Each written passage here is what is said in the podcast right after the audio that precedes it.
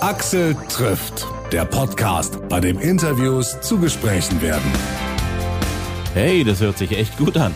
Hat auch eine Weile gebraucht von der Idee bis zum Start für diesen Interview-Podcast hier aus Dresden. Wöchentlich eine halbe Stunde intensives Gespräch mit bekannten Musikern, Schauspielern und Comedians.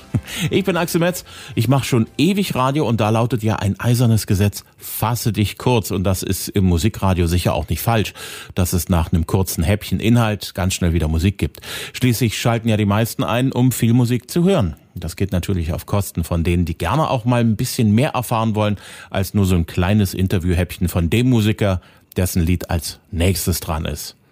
Ja, das ist manchmal so schade, dass ein schönes, langes, spannendes Interview mit einem großartigen Musiker über weite Strecken ungesendet bleibt, weil sich eben nicht wirklich alles in kleine Häppchen teilen lässt. Ja, und dieses Schade hat den Weg freigemacht für diesen Podcast. Ab sofort gibt's immer dienstags eine neue Folge Axel trifft, eine halbe Stunde lang. Tolle Künstler mit ihren Geschichten im Gespräch.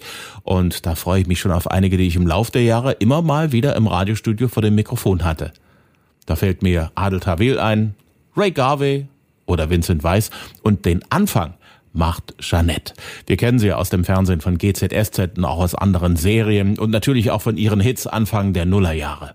Jetzt startet sie ja wieder durch und wir reden miteinander über ihr Comeback.